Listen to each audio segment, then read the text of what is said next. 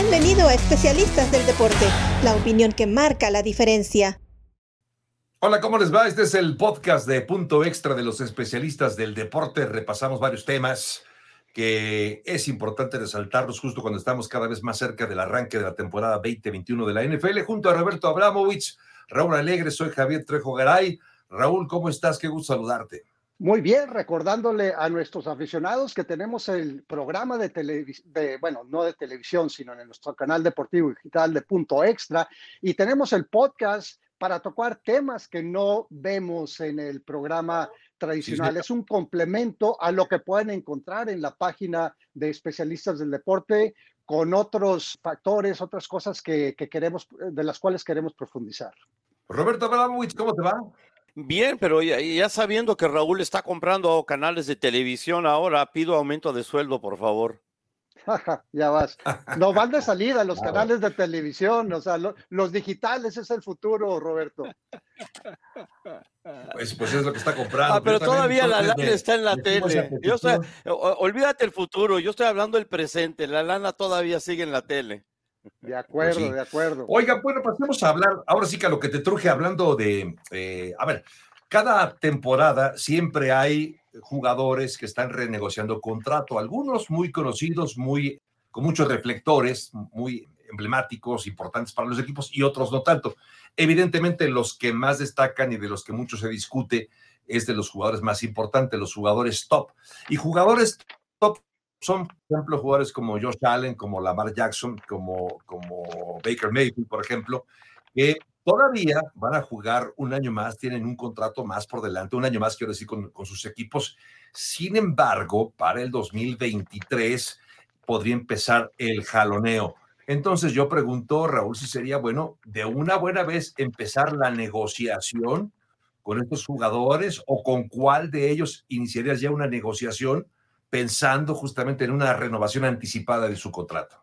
depende de la perspectiva. ¿Qué, ¿Qué, haría yo si fuera el agente de estos tres corebacks? Yo les diría que de ninguna manera firmaríamos un contrato en este momento por las razones que mencionaste. Va a aumentar el tope salarial. El riesgo de no firmar antes sería que sufrieran una lesión, pero recuerdo cuando Roberto hizo un comentario en uno de los programas de Punto Extra que aunque suene morboso, la lesión de Dak Prescott le ayudó a conseguir el contrato que, que consiguió. Y aquí tengo la cifra, 160 millones de dólares por seis años, los dos últimos años se pueden anular y son 95 garantizados. Yo le daría ese contrato si fuera gerente general inmediatamente a cualquiera de estos tres corebacks porque se podían quedar, ese contrato se podía quedar corto, o sea que ya empezaron las pláticas, no necesariamente las negociaciones, eh, Roberto, yo no sé cómo, cómo la ves, pero desde el punto de vista de agente, yo no quiero saber nada hasta dentro de un año. Desde el punto de vista de gerente general, bueno, pues ellos tienen la opción de ejercer, o sea, el quinto año en el contrato porque todos ellos fueron primeras elecciones y de que fueran jugadores franquicia dos años adicionales, pero ya se les empieza a disparar el salario. No sé, ¿tú qué harías, Roberto? Pues la cuestión es de cuánto riesgo puedes aguantar, ¿verdad? El chiste es que si tienes el estómago para aguantar el riesgo, entonces te aguantas hasta que aumenten el tope salarial. Porque, digo, si llegas y llegas sano y estás bien y tus números son buenos y vienes jugando bien, entonces los 40 millones de Dak Prescott, los 45 millones de Patrick Mahomes, los 39 de Deshaun Watson, si es que juega, o los 35 de Russell Wilson, se pueden quedar cortos. El problema es, ¿qué sucede si sufres una lesión catastrófica y luego ya no puedes jugar? Y tienes la oportunidad de firmar un contrato ahora de entre 35 y 40 millones de dólares. Entonces, ¿qué es lo que podría ser dentro de un año, dos años, lo que podrías ganar? 45, 50 por año, pero pierdes 35 este año. Entonces, esos son los riesgos, ¿no? Digo, si quieres firmar un contrato de dos años, que no creo que nadie te lo vaya a dar, porque también los, los equipos dicen, bueno, si quieres firmar ahora, vas a firmar un contrato largo para poder protegerse ellos después. Entonces, hay varias maneras de ver esto pero no creo que hay una manera correcta de verlo, porque creo que depende de cada quien cuál es lo más importante y de nuevo, qué tanto riesgo están dispuestos a asumir, porque si sucede una lesión catastrófica, entonces se quedan en cero. Sí, eso es un magnífico punto, ¿eh? porque tienes que jugar hasta con eso. Particularmente me llama la atención porque eh, he visto que las declaraciones de Big Ben en el sentido de que nunca sabes si la próxima jugada puede ser la última de tu carrera. Así de dramático como se oye, pero es real. Y entonces jugar toda la temporada con la posibilidad de lesionarte, porque todos los jugadores que juegan este deporte, incluso los pateadores, pueden sufrir una lesión, es un riesgo grande. Entonces, no sé, tienes toda la razón, Raúl, eh, Roberto, de hecho, coincido con ustedes, ¿te la juegas por lo seguro o te esperas un año para tratar de, mejorar ese número? Digo, pensando en el, en el agente, como decía Raúl, creo que es un buen punto, pero bueno, queda claro que entonces como gerentes, ustedes sí firmarían a estos jugadores, ¿no? Raúl. Como gerente, sí. Como agentes de los jugadores, no, pero hay que recordar, eh, como mencionaba Roberto, el riesgo es directamente proporcional a la recompensa, pero una lesión catastrófica, y hay que enfatizar lo de catastrófica, que quiere decir una lesión que acaba con tu carrera. Sí. Bueno, cambiemos de tema, porque, perdón, Raúl, eh, Roberto, ¿querías decir algo más? No, no, nada más que estoy 100% de acuerdo con, con, Raúl, pero hay una cosa que, importante que entender. Esto no es solo para el fútbol americano, esto sucede en la NBA, en la NHL, en el fútbol, sucede en todos lados. Estás a una jugada de, de perderlo todo. Mira todas las lesiones que sufrieron entre jugadores principales de la NBA durante, durante la postemporada. Entonces, eso le puede suceder a cualquiera y no solamente a los mariscales de campo de la NFL. Recuerdo que hay más riesgo en la NFL, en la NBA incluso que en el fútbol, soccer, por ejemplo. O sea, hay deportes más riesgosos. No, no, no, no. Eh, sí, no, eh, sí, sí, pero le puede suceder a le puede suceder a cualquiera. Digo, yo he visto, mira, en el fútbol que no, no necesariamente tiene que ser una lesión por contacto, puede ser tirón terrible de, de, la ingle o del tendón de la corva, algo por el estilo. Obviamente, el fútbol americano es un deporte mucho más violento, también tienes protección, pero puede suceder en cualquier deporte. De acuerdo. Oigan, otro tema también muy importante que tiene que ver en, Arizona, una controversia que llama mucho la atención y no sé qué tanto afecte. Jordan Hicks, linebacker del equipo de Arizona, tuvo una buena temporada, pero resulta que ha recibido la noticia de que no va a poder competir para ser titular. St. Collins es aparentemente el hombre que estaría tomando ese lugar. ¿Y qué tan válido es esto, Raúl, de que de entrada le niegues a alguien la posibilidad de competir por una posición de titular cuando sabemos, Raúl, que parte del éxito de un equipo es crear esta competencia al interior de los equipos para que todos se traten de superar. ¿Cómo te suena esto, Raúl? Vamos a hacer el contexto de esta situación que para mí es una tremenda historia que en realidad no se le ha dado mucha atención, pero que es eh, importantísimo porque esto sucedió poco después del draft cuando Seven Collins fue seleccionado primera, en la primera ronda.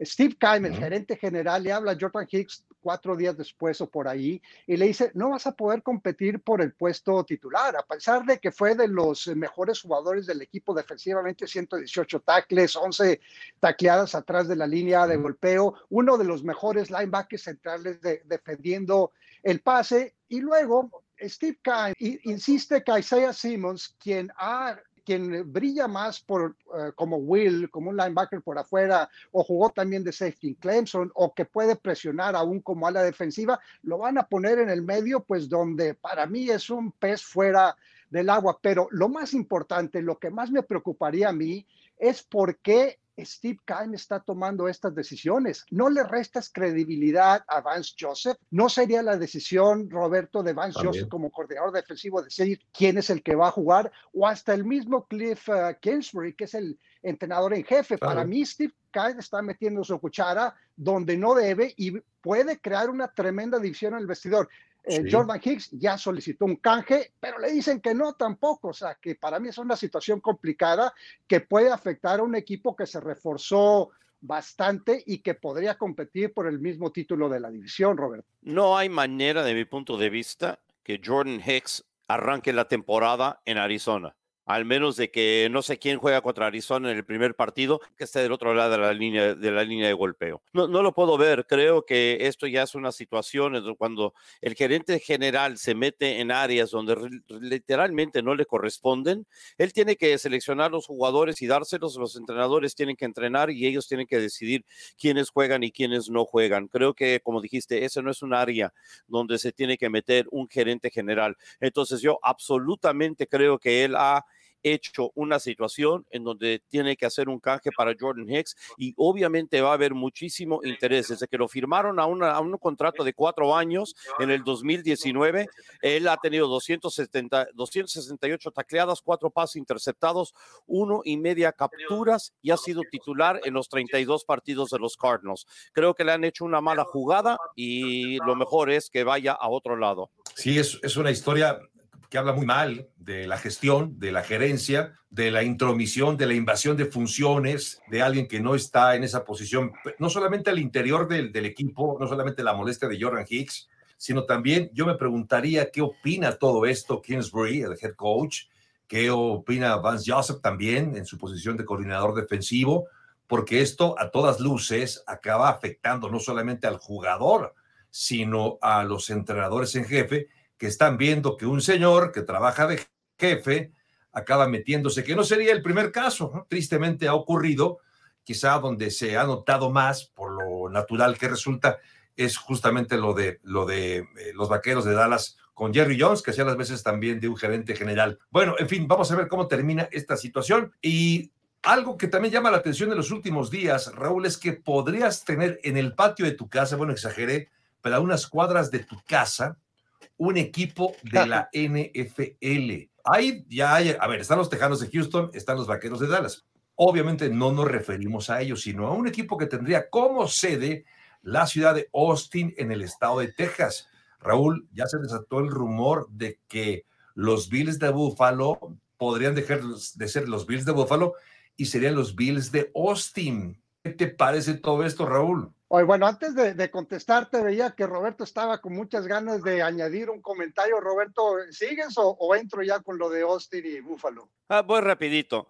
Creo que el problema de Hex en Arizona es solamente un pequeño problema a lo que sería algo mucho más grande, porque si tienes a un gerente general metiéndose en lugares donde absolutamente no le pertenecen, eh, esto, eh, si, es así con este apoyador, va a ser así en otros lugares y eso no habla muy bien de Arizona y eso puede causar problemas en otros lados. Ahora sí, dale con los los Bills de Austin y eso que no va a pasar.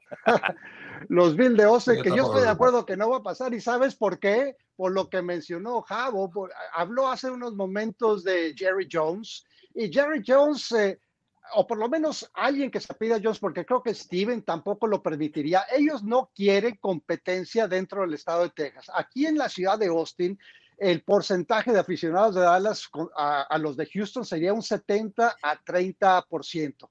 Ahora, el estadio no estaría a cuadras, bueno, el de, fútbol es, queda, que te diría, a unos 4 kilómetros de mi casa. El de fútbol en el área donde lo han proyectado, pues quedaría como unos 10, 12 kilómetros, que no me quedaría tampoco muy lejos, pero en este momento hay varios factores. Uno, el valor de los bienes raíces en Austin está disparado y la gente ganaría quizás más eh, construyendo viviendas, construyendo edificios o condominios que poniendo un estadio. Ahora, está comprobado que un estadio no trae beneficios económicos a, una ciudad, quizás al dueño sí, pero a una ciudad francamente le sale caro. Y lo que quiere eh, Pegula, el dueño de, del equipo de Búfalo, es que la ciudad es la que haga el financiamiento de un estadio nuevo, que yo les digo, aquí en Austin eso no va a suceder, Roberto.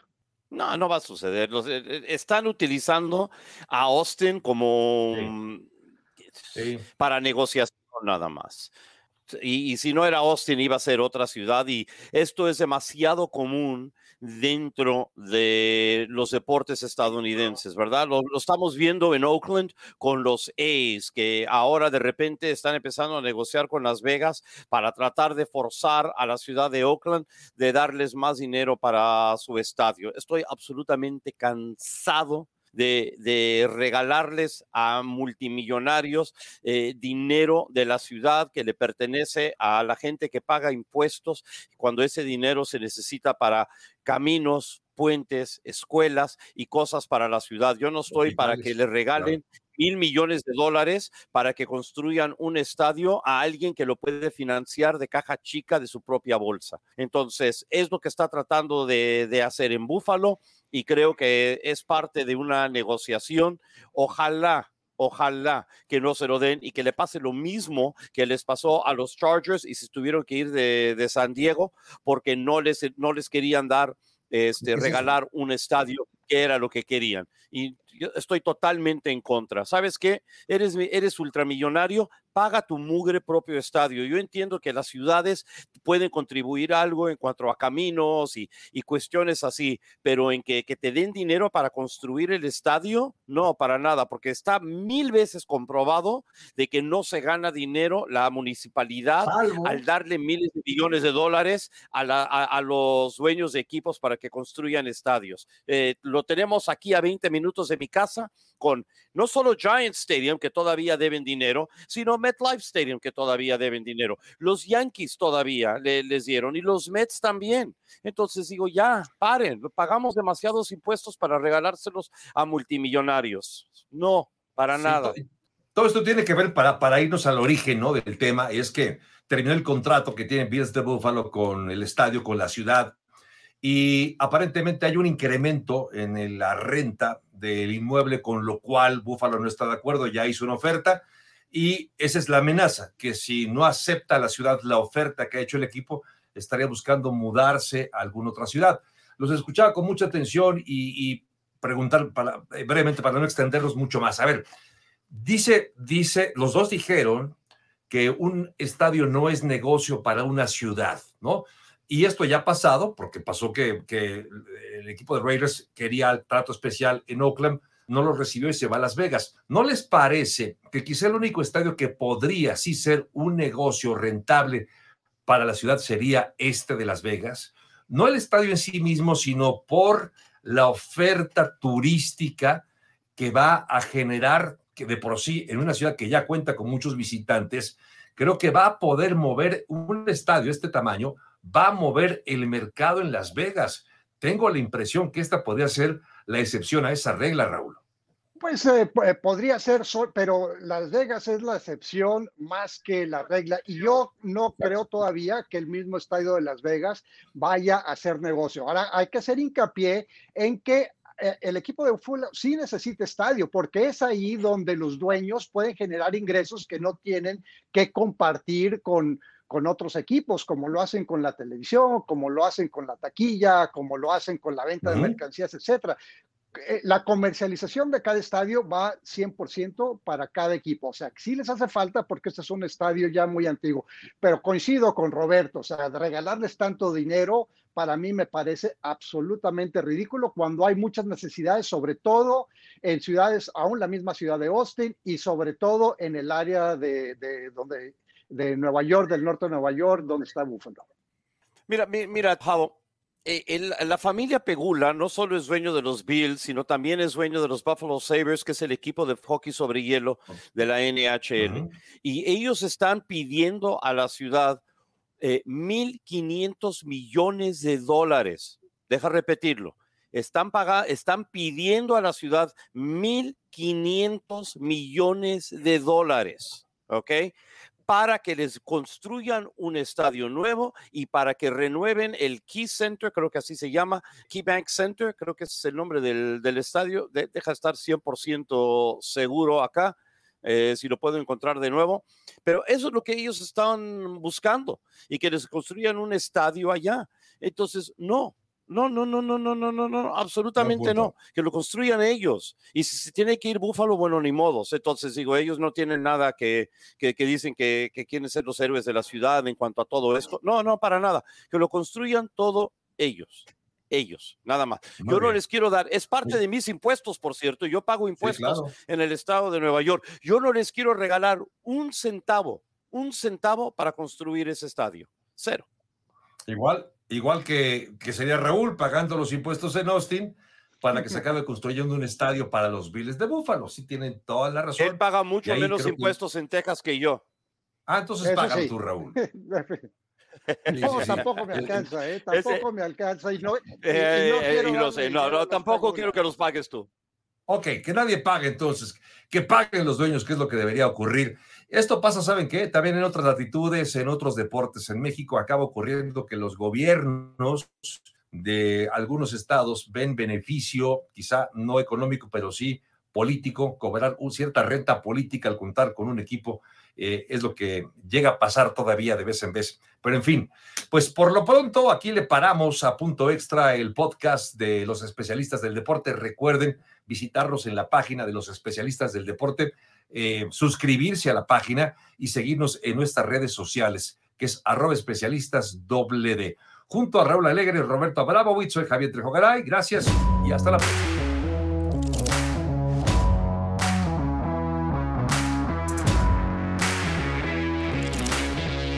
Gracias por acompañarnos en Especialistas del Deporte. Hasta la próxima.